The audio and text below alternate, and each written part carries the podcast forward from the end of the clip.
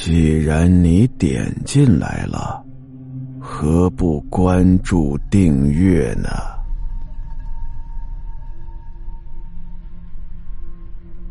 白灯笼，圆圆呀，从小就跟着家里的人信佛，出嫁之后啊，脖子上也是带着平安符，还带着一串佛珠。有天早晨上班啊，起来晚了，佛珠啊、平安符什么的落在家里忘带了。一出门一摸脖子，哎呀，忘了。但是，一看这个时间呐，来不及了，算了。今天不带就不带吧，赶紧走吧。他是按照往常的路线去上班，走着走着呀，就发现前方有一家正在办丧事，他呀就被门口挂的白灯笼给吓了一跳。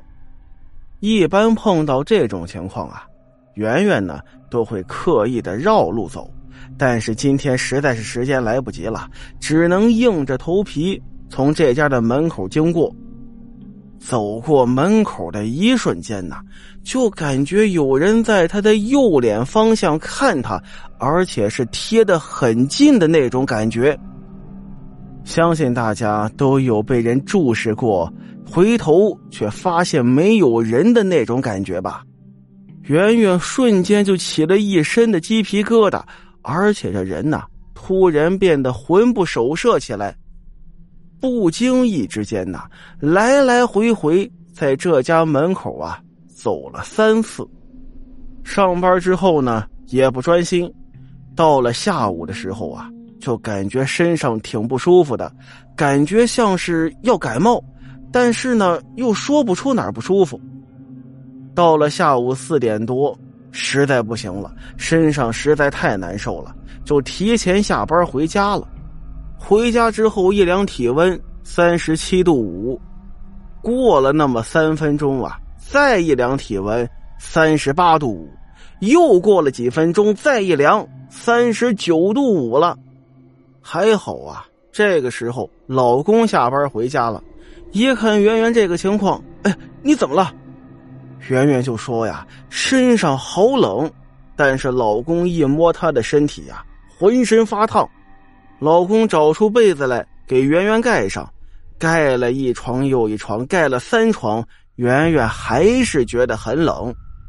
这个时候啊，圆圆就突然开始翻白眼了，嘴角上扬，笑了起来，全身就开始抽搐，头往后仰，两条腿是一直的踢，一边是崩溃的哭，一边又是在笑。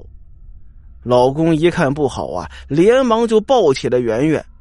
老公一看这个情况不同寻常，一般是招惹上了什么不干净的东西，于是啊，一边抱着圆圆，一边嘴里开始骂：“这鬼怪呀，不喜欢污秽，哪怕是污言秽语，他也不喜欢。”老公在这骂着呢，就希望把这鬼怪给骂走。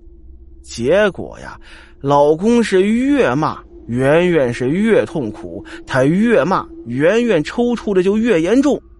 老公一看这骂是不起作用了，赶紧跪倒在地：“对不起啊，冒犯到你是我们的不对，您高抬贵手，别让他这么痛苦了，求求你了。”话说到这儿啊，圆圆稍微缓和了下来，她用尽全身力量喊了一句：“回我娘家。”然后啊。又开始崩溃了。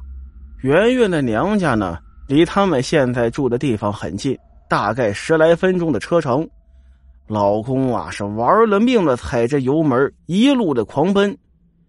圆圆躺在副驾驶上啊，每经过一个路口，圆圆都会感到下一个路口会出事儿，但是她没办法说话，于是啊，就一直拍着老公的胳膊，希望他开慢一点而老公呢，全身都在颤抖啊！每经过一个路口，都会从那个路口冲出个车来，差点都会被撞到啊！万幸他们平安的抵达了娘家，一到家还没进门啊，圆圆就乱喊乱叫起来，有那么一股力量不希望他进家门。而这个时候，圆圆的妈妈在里边就听到了外面的吵闹声，来到门口一看这个情况，赶紧把圆圆接进屋里，让她平躺在床上，自己呀去找神婆去了。神婆一来，连用了五张符咒，这才让圆圆平静下来。要知道，平常不管遇到什么事儿，神婆都是一张符咒就能解决问题。今天用了五张，可见圆圆招惹的这个东西力量之强。把所有的问题都处理完了之后，神婆说了：“以后啊，碰到丧事还是尽量的远离，尤其是挂白灯笼的。”别人就不明白了，谁家办丧事都是挂白灯笼啊？神婆微微一笑：“不对。”现在人都不讲规矩了。以往死人呐，如果是喜丧，都是挂红灯笼或者是粉色的灯笼，而白色的灯笼一般都是给年轻的死者挂的。这些人呐，年纪轻轻死了，心有不甘，往往怨气特别的大，特别的容易冲击生人。所以，圆圆呢。才会有这种下场。